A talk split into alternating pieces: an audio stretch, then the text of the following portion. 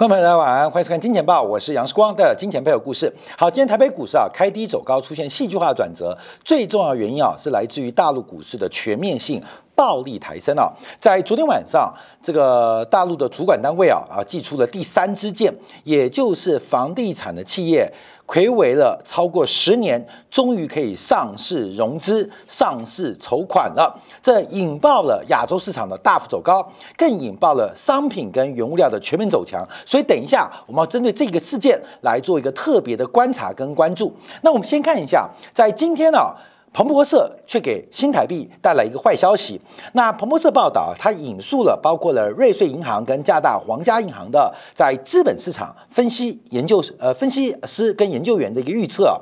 随着全球经济压力变大，加上台湾地区出口成长动能受到影响，新台币过去这三十年的升值趋势已经宣告结束了。那面对了整个台湾出口经常账的一个。恶化跟逆转，再加上科技红利的消失，配合最近全球的科技的大厂啊，纷纷开始裁员，所以认为在明年第一季新台币恐怕会再度来下探新低，那目标是来到呃台币跟美元关系啊是三三比一块钱的一个位置啊。好，那我们做一个关注啊，因为在这个时候台币这一波啊最高是来到三十二点三五啊。三十二点三五，其实事实上，哎，那一天节目大家有记住啊？其实我们在这个分析这个行情当中啊，也会给大家很多呃投资建议啊。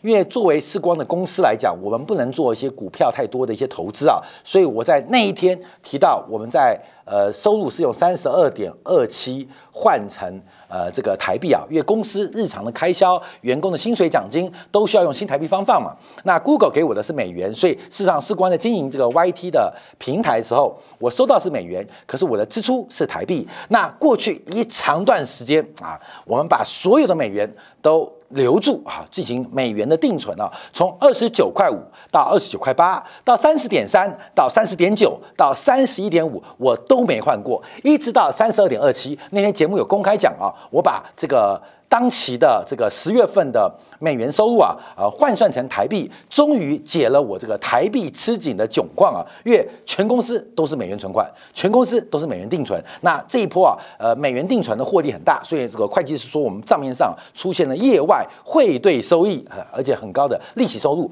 所以这一波啊，其实台币，呃，视光我们基本上应该抓的是非常非常准了。非常非常准了，我换台币的那一天就是台币最高点。当然那天台币最高是三十二点三五啊，那没办法换的那么高价，可是也在那边出现转折。好，从那一天开始啊，台币就开始反弹哦啊，台币开始反弹，一路升破三十二，一路升破三十一，甚至啊，甚至在上礼拜来到了三十点八。好，这一波台币的反弹、反弹升值，是不是即将宣告结束？这是关淼特别做观察的哦，因为从这个彭博社引述。了，包括了日本，包括了西方的投资银行的外汇部门的分析师做观察，那长期的结构会发生什么样的影响？尤其是台湾出口年增率整个的呃周期啊，扩张周期已经已经在十月份宣告终结啊。好，那我们再往下关注啊，那。瑞穗银行特别指出的理由是因为今年美联储已经加息了三点七五个百分点，可是台湾的央行只加息了零点五个加百分点，相对于整个亚洲各国的央行、各个地区经济体的央行啊，台湾加息的步伐是最慢、最慢、最慢的。是最慢、最慢、最慢的，所以未来台币啊，在台湾央行鸽派的一个呃这个政策之下，有可能出现大幅度的贬值。那我们就要观察，最近要叫美国在制造啊，美国在制造，这大家知道吗？美国在制造对台湾什么影响？就是台积电开始把最先进的制程跟最优秀的员工回流美国，用专机的方式。呃，派往美国啊，但也不会回来，因为连宠物狗都带走了，所以大概就不会回来。而且美国听说给台积电这些优秀员工有公民的给家属发绿卡，那没公民的发绿卡，那所以这个基本上给台湾很多工程师非常优渥的条件，有这个市场上的传言啊。那宠物也去了啊，连你家养的猫养的狗现在都拿到美国绿卡了啊，这这个这是呃特殊的这个绿色通道，这是美国在制造。所以对台湾的影响，就把台积电最优秀的工工程师跟最先进制程给搬走。好，工业都很简单啊，要制造要什么？哥们，你开工厂什么要钱嘛？所以美国在制造，这是他讲明的，背后有个含义叫做美国在融资。美国在融资，你以为美国在制造要美国人出钱吗？不是，美国人要在制造，要全球共同为他买单。所以台积电在中美冲突摩擦当中是非常鸽派，而台湾央行在中美摩擦、在全球紧缩周期当中也是非常鸽派。所以美国在制造，台积电贡献巨大。美国再融资，台湾央行贡献也当然巨大，所以台币的贬值基本上是一个送分题。你光从宏观经济的角度，像瑞穗银行、像加拿大银行、皇家银行所做估计，它是从宏观经济的角度，从台美利差做分析，从台湾的出口周期跟台湾的科技红利来做掌握。可是，讲你从政治高度，就是尝试哦。美国在制造，那背后的潜台词就是美国在融资，美国人盖工厂绝对不会。浪费美国人稀缺的资本啊，一定是大家来买单。所以，我们看到从政治的角度观察台币未来的走势，那就是显而易见啊。明年第一季三十三块，明年底我仍然认为啊，这个台币有贬往三十五块钱的一个潜力。那我们公司的收入就继续。用美元持久，所以十月份的收入啊，基本上时光就没换台币了啊，就抱抱着美金啊，继续做定存，反正定存都百分之四啊，所以这个相对于来讲的利息报酬、利息收入是非常非常惊人的。好，这个做观察。好，那我们看一下今年台币啊，台币啊，啊，我们观察啊，就我们台湾台风地震嘛。要有前阵啊，要有预警。从台币今年的波动啊，上下的高低价差已经超过四块钱哦，这是创下二十五年以来最大的一个波动率。什么意思？就是台币要大贬，台币要。崩盘啊，基本上会有前震，而这个前震，我们在金融上观察，就是波动性开始放大。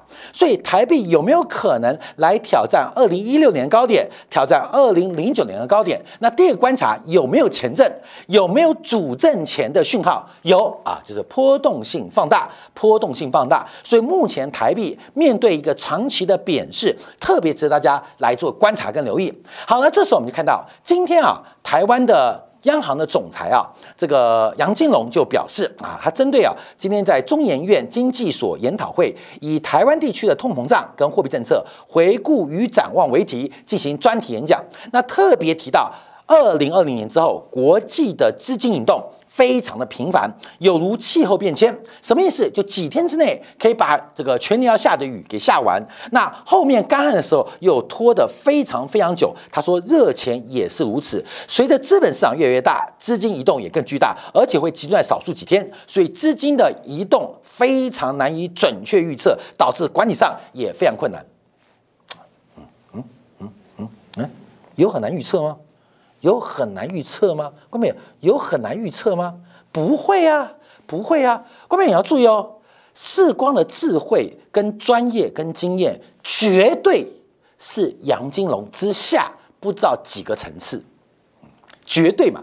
我都可以预测低点跟高点，美元的低点高点，我都能预测台币的高点跟低点，杨金龙不能预测。我打死不相信啊！各位，我打死不相信。我们用实战的角度来分析台币吧。这个我们节目当中，相信所有金钱报观众朋友，只要有收看，你先去看重播都可以啊。你去看重播，十月二十五号、二十六号那几天，我们是在节目上讲，你去看重播。现在在 YT 都看到，哦这不是我们随便讲的哦。当时我就跟大家讲，台币的贬势，还有日元的一五一跌幅满足，连我啊学经历啊跟经验都不如杨金龙，我都看得到，杨金龙怎么看不到？所以一个结论。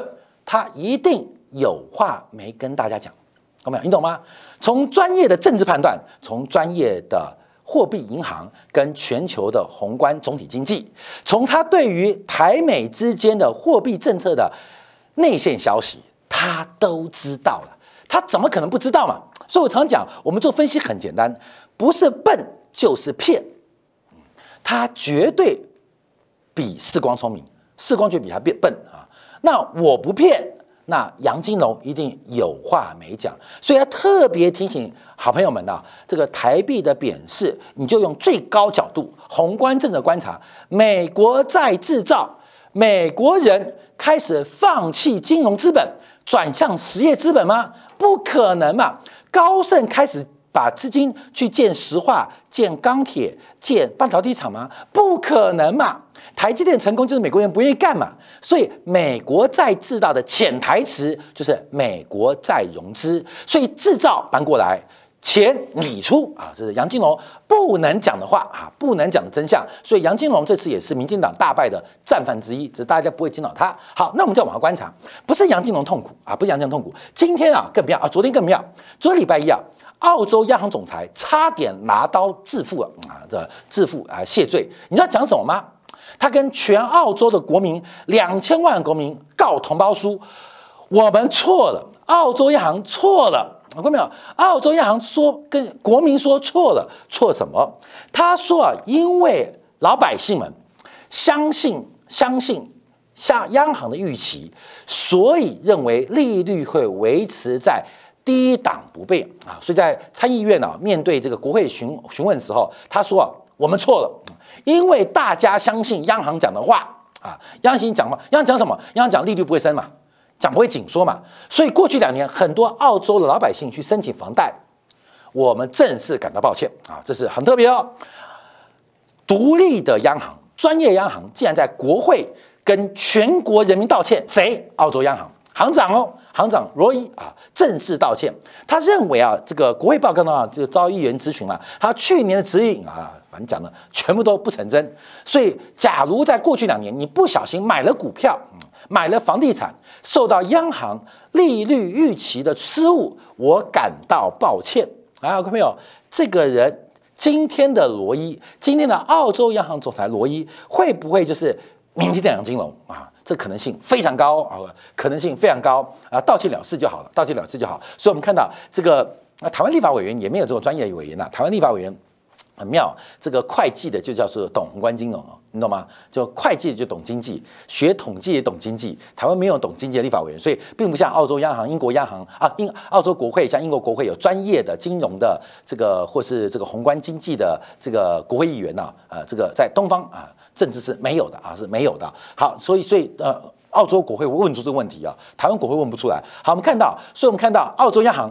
跟国民道歉哦，跟国民道歉哦，看到没有？等到道歉就来不及哦，因为他拍拍屁股就算了，他走人了。可是我的房子现在澳洲房价崩盘嘛，澳洲股市也跌得够惨的嘛，那现在怎么办呢？你买单啊，你买单，亏损自负。好，我们看这个时候啊，这个时候，纽西兰央行的副总裁基本上也感到抱歉啊，也感到抱歉。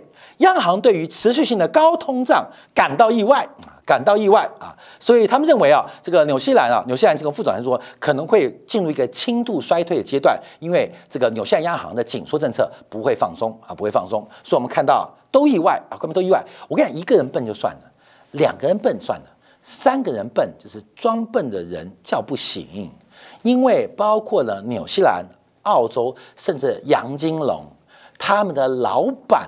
并不是各地的议员，也不是当地的领导人，他们的老板是美联储，是美联储，所以我直接拉高程度嘛。美国在制造，盖工厂要不要钱？要钱。请员工要不要钱？要钱。什么都要钱。请问美国宝贵的金融资本会转变成实体资本、实体经济、实业经济？你在做梦啊！要不要做？要做啊！钱你出啊，你出。所以，我们看他们这时候感到抱歉啊，感到抱歉，其实就是为过去两年的恶行恶状，不知道多少人啊，这个倾家荡产啊，跳楼的，我们感到道歉啊，感到抱歉。所以，国民要注意到，从澳洲央行到纽西兰央行，现在全球央行道歉风四起啊。现在央行总裁最流行的就是道歉啊，道歉。还有一个啊啊，就是欧洲央行总裁拉加德。啊，昨天表示，如果有人跟我说欧元区的通胀已经见底，我会感觉 surprise 啊，surprise 啊，这个强烈的暗示哦，因为市场上目前对于整个通货膨胀，对于呃央行的官方利率的预期，好像跟他们都不一样，你懂吗？都不一样啊，各位，这很特别哦，就是说，呃，蒋万他爸有绯闻，嗯，蒋万他爸不知道。你懂意思吗？各位，你讲完他爸不知道，就是像那个周玉蔻不是也战犯吗？就是他讲人家的绯闻，可呃绯闻主角不知道啊，不知道啊，就是大 S 的床垫啊，呃，我不知道我睡什么床垫啊，我只要搞清楚床垫上什么人就好。所以汪小菲没水准，你知道吗？这也是大陆会台政策结束的讯号。我特别提醒大家，汪小菲，呃，不再支持水电费啊，这个是一个很重要大陆会台政策结束的象征啊，象征啊。好，我们看到这世界上很多事情啊，你不要讲时光讲的很奇葩，它正在如我的预期一步一步发生。所以你看到拉加德说，假如说通胀见顶，我会觉得很惊讶。你一年前看他讲什么话？我跟你讲，都在鬼扯啦！我跟你讲，都不不是嘛，一个就是笨嘛，一个就是骗嘛。我们就是两个逻辑，你知道但你不讲，或者你不知道所以你乱讲。我不认为澳洲央行、纽西兰央行、杨金龙到拉加德他们很笨，他们只是不讲。那这这些烟雾弹啊，这些风向球为什么做出来？我们就要观察。好，我们看到在欧洲议会就货币政策举行的听证会的时候表示，欧洲央行十二月份将会继续。决定加息，继续决定加息，哎，这很过分哦，看没有？你懂意思吗？我们会议都还没开，行长就说要加息，那这些委员们吃大便去好了啊，你懂吗？会议都还没开，行长就说要加息，那我们开会干嘛？关美？你懂意思吗？啊，呃，这个呃，共产党的会，国民党的税啊，你懂吗？共产党的会，国民党的税。有一次我参加两岸的交流会议啊，就我们坐第一排嘛，很认真。那后来一回头，我们就很认真做笔记啊，因为很紧张嘛，没开过两岸会谈、两岸的这些座谈会嘛，就一回头看，全部睡歪了啊，全部睡歪了。后来这个在中间休息时间，我就问，哎，大陆的这个领导啊，哎，怎么大家睡翻了？我就直接讲他，他说不是啦。这是国民党的劣根啊！这是共产党的会，国民党的税啊！回答很棒，这样一样啊！全球都一样。欧洲央行的利决会议还没召开，行长就说加息。那请问会议是召开不召开？当然要召开。所以我们看到，其实背后很多的一些变化发展，观众朋友值得特别的醒思。好，在这个时候，我们就要讲今天啊，全球最重磅的消息啊，就是证监会五条啊，五条麻将自摸喽！我跟你讲。就独听这五条，有没有摸到很爽？今天大陆股市不是房地产在涨哦，建材股也涨哦，连电子股也涨哦。光明你懂吗？哎，那么 IGBT 啊，那什么功率放大器的，本来都是坐在自动车、自驾车上面，现在他们说哦，没有我们的东西，什么可以坐在逆变器？等到房地产复苏。其实家庭装潢也需要哦，看到没有？现在所有人都跟房地产扯上关系，连茅台酒都说我们当然跟房地产有关系啊，因为喝茅台酒的都是做房地产的。现在所有人都跟房地产有关系，所以今天证监会放枪啊，这放枪是故意放枪，让市场哇这个满堂红，因为单听五条，哪五条？我们看一下，这证监会五条就是支持房地产企业可以开放。股权融资分成几块啊？包括恢复上市公司并购重组配套融资，恢复上市房企跟涉房的上市公司呃再融呃上市公司再融资，恢复以房地产为主业的 H 股的挂牌，推动 REIT 的这个 REIT 的常态性发行，开展不动产私募投资经济的试点。我看没有？单听五条，今天就丢五条出来，市场上嗨爆了啊！市场上嗨爆了啊，嗨爆了！那这个政策什么意思？因为我跟你讲，有人打麻将就很奇怪，就炒这就喜欢单的单调啊，独听啊，有一三五啊，二五八统不胡啊，啊三六九万不胡，偏偏单听五条，你要单听五条，你知道听多久吗？有毅力哦，听了十二年，一听听了十二年。终于今天被他摸到了啊，被摸到了，也不叫摸到，被放枪放出来啊，所以他糊了啊，糊了。这是十二年以来大陆首度的准许房地产企业可以透过股市，透过股市开始融资了。那这个消息前一天什么事情？有没有多？上礼拜五是降准嘛？那昨天什么？昨天是大陆要开放养老金的投资，所有所有的粮草都备好了。这一次啊是连石拉屎，庄家连石拉屎，先做庄哦啊，庄家先把这个连庄拉满。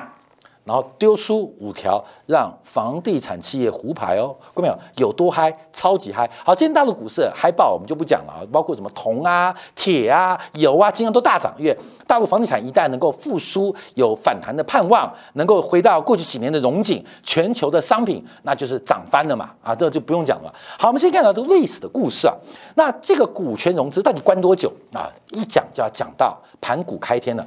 什么叫盘古开天？就要讲到。中国的改革开放，一九九二到九三，当时的总理还叫朱镕基。出现了一个海南的房地产的泡沫啊，就跟佛里达泡沫一样，所有国家的呃地产泡沫都是来自于这个休闲娱乐啊这种更高附加价值的向往啊，大家对于这种呃阳光、空气、水的盼望，常常是房地产无价呃无价值呃无价 无价值是无价之宝啊。那在海南厂海南海南房地产泡沫的过程当中啊，当时大陆寄出了国十六条。啊，调控停止房地产企业上市啊！从那时候啊，其实中国的房企上市就比较艰难，特别受到供款，尤其是到两千零一十年新国十条，为了压抑房地产企业的杠杆跟融资能力，更提到了房企重组上市叫停，失去了股市融资功能。所以，我们看到像恒大啊，像万科，不是都当初有对赌协议吗？尤其是恒大，恒大。会垮掉，除了这个皮带哥自己的一个扩张之外，最重要是几次的对赌，对赌上市没有成功。像什么？大陆企业很喜欢对赌嘛，像那个俏江南的张兰，就是汪小菲的妈妈嘛，也是对赌协议把俏江南给丢掉嘛，因为大陆这杠杆做很大，就对赌协议。所以过去这十年，很多房地产企业他们失去了变现。股权变现啊，或股权融资的机会，但这一次开放哦，一等等了十二年呢，一等等十二年。我们就回来观察，在二零一八年十月份，人民银行就透过了三种方式来支持民间企业。它所指的民企，指的就是房地产企业啊。第一个叫做信用贷款，信贷就银行搬钱；第二个叫做债券，直接金融发行公司的债务跟衍商品；第三个叫做股权，叫做三支箭。那前面啊，公拉满，一直不放。公拉满就不放，结果一放就放，蹦蹦蹦，连放三届。先是信贷保交楼，然后债券保杠杆，现在是保投资，一口气就把三件放满啊，放出。所以从保交楼、保杠杆到最新今天呢，就昨天晚上呢，这个保投资。好，那我们就要注意观察啊，那能不能救出中国的企业发展？我这边就要举个例子，关没有？因为股权融资真的很恐怖哦。我先不要讲。呃，房地产，我们讲个融资更大的。我以台湾的国泰金为例，二八八二，啊，国泰金啊，这国泰金的股票，股票，你知道国泰金的资产多少吗？国泰金之资产呢，十一点八九兆台币。你知道国泰金的股东权益有多少吗？看到没有？国泰金的股东权益，我刚查一下，三千零六十六亿。也就是以这种高杠杆行业，以金融业为例哦，它是三十八点八五倍的杠杆，一块钱的资本可以有拥有三十八块钱的资产，杠杆高不高？高啊，三十九倍的杠杆，公司有一块钱可以搞三十九倍的杠杆跟资产，这金融业特色。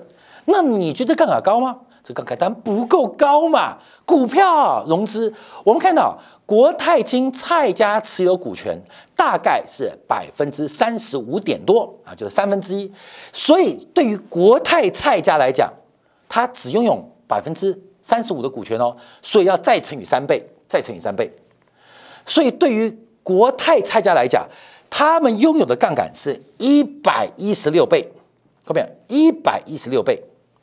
好，你要注意哦，一百一十六倍哦，也就是只要赚一 percent。只要经营赚到一 percent，他会用一百一十六倍的利润回馈给控股控制人啊，一百一十六倍，所以我们赚死，对不对？我们赚钱赚要死，三万五万八万在领，人家就躺在那边等杠杆啊。我一块钱，当啷，你也一块钱，可是我一块钱，当啷啷，啊，各位你们玩过那个推钱机啊？时光很喜欢玩推钱机，就是投钱之后，有时候就呃，有掉很多，就是整座山塔那个垮掉嘛，那个推钱机啊，我们。钱是一块块赚，他们在玩推钱机哦，一不小心就是整座金山银山当掉到口袋里面。所以我们看到为什么大陆之前呢不让房地产进行股权融资？因为融资分成几种啊，第一个我们叫做内部融资，一种叫做外部融资。我常讲啊，内部融资通常我们指的。是通常指的是公司的盈余啊，公司的这个资产报酬率啊，ROA 嘛，叫做内部融资啊。内部融资就是生产过程中呃创造的收益，那那把收益再继续投资，就像是台积电的折旧，折旧啊变成现金流就再投资。那还有个叫外部融资，因为基本上企业要融资就这样嘛，关键 A 跟 L 嘛，我们前讲嘛，这边是融资资金的来源 A 资产是资金的用处嘛，所以怎么做财务长？财务长管的是这一块嘛，CFO 嘛，CEO 管的是这一块嘛，你懂意思吗？所以 CFO 管这一块，CEO 管这一块，一个是管资金来源，一个管。资金的用处跟资产报酬率嘛是两块，那这个负债来源就分成内部融资跟外部融资。外部融资又有两种，一种叫做股权融资，就是发行股票；另外一种叫做债权融资。好，另外像可转债这种股债混体，我们先不提啊。股权融资跟债融资啊，秒了，看到没有？债权融资最大成本什么？叫做利息，因为你发债嘛，要给利息，要给利息。然后而且债权的优先权。高于股权，所以从优先权还有包括了呃财务成本来讲，债权的成本比较高，债权比较高，股权成本很低哦，因为有赚才分，而且赔钱等到清算完，看剩下一些骨头啊，还是什么破碗破瓢的再分给你，所以从财务成本观察啊，从会计成本观察，会计我想说会计成本，股债权融资是比较贵的。那股权融资是比较便宜的，又不用付利息，赚钱才分。那这边不管你赚不赚，都要给他利息。当你公司出现清算、破产危机的时候，先偿付给国家，再偿付给债权人，最后那些破碗瓢盆才是股东分走。好，这是从会计逻辑观察。可是股权融资有个叫做财务逻辑哦，从会计成本是看觉债券融资比股权融资来的高哦，可从财务成本，那股权融资就比债权融资来的高哦。为什么？因为，假如他是你的股东，假如你是我的股东，那我们的关系就不一样哦。我们拥有的资产，我不要讲企业，我们拥有的是家庭。假如多来一个老婆，或多来一个老公，这个故事就像是《金瓶梅》一样精彩。过没有？什么意思？西门庆就是入股武大郎嘛。那武大郎最大资产就是潘金莲嘛，次要资产就是烧饼的制作设备嘛。那西门庆就入股了武大郎的家族嘛，啊，进去了嘛，啊，进去了，进进出出，每天进进出出，进去了嘛。那潘金莲就变成共享嘛，后来就发生杀人命案嘛，出了人命嘛。所以股权融资，我们在会计成本当中感觉不重要，可是从财务成本当中它极高。为什么？因为你的利润。控制权都会被影响，所以股权融资一般来讲，很多人不愿意上市，原因就在于虽然他要付出会计成本，可他不想付出那么高无形的财务成本。好，那一旦股权融资开始之后，那就变成当债券融资没有门路，当内部融资没有门路，就剩下股权融资了嘛。所以这次开放的力道非常非常的强，非常非常大。对于房地产企业，从前面的啊。呃呃，怎么好？哎呦，嗯嗯啊，这个反正八八点多节目可以在一个是保交楼啊，信贷，一个是保杠杆债券，那现在是保投资开放股权，那这个力道力度极大啊，极大。这要回到我们最早啊，我们上昨天还特别提到了啊，关没有？这是一个全球杠杆的问题哦。当美国在这个加息，在去杠杆。啊，再去全社会杠杆，试图去杠杆啊，社会在加杠杆，但美联储叫大家去杠杆，而中国在降杠杆，而央人行叫大家去呃，大中国大家去杠杆，中国银行叫大家加杠杆啊，就是降息。好，这个过程当中就出现一个变化，因为啊，因为美国的长期国债报酬率无风险利率百分之四，中国是百分之二，好，这是绝对报酬。那第二个还有风险呢？看没有？你认为摆哪一个资产风险比较高？哪一个比较高，它就需要更高的风险贴水啊？那可能是一个成本，可能是一个收益的潜在减项，而这个资金的流向，甚至我们观察，一旦中国房产复苏，那全球通胀的问题是不是更麻烦？一个是北京疯狂印钞，一个是。呃，这个呃，华盛顿疯狂的紧缩，你说多少我印多少，那反过来哦，你印多少我说多少，这场中美的角力才是二零三零年最可好看的大戏上场，不要再管西门庆了，不要再管武大郎了，关没有？重点大戏要上场了，感谢大家收看，明天同一时晚上八点，杨世光的《金报》与各位再会。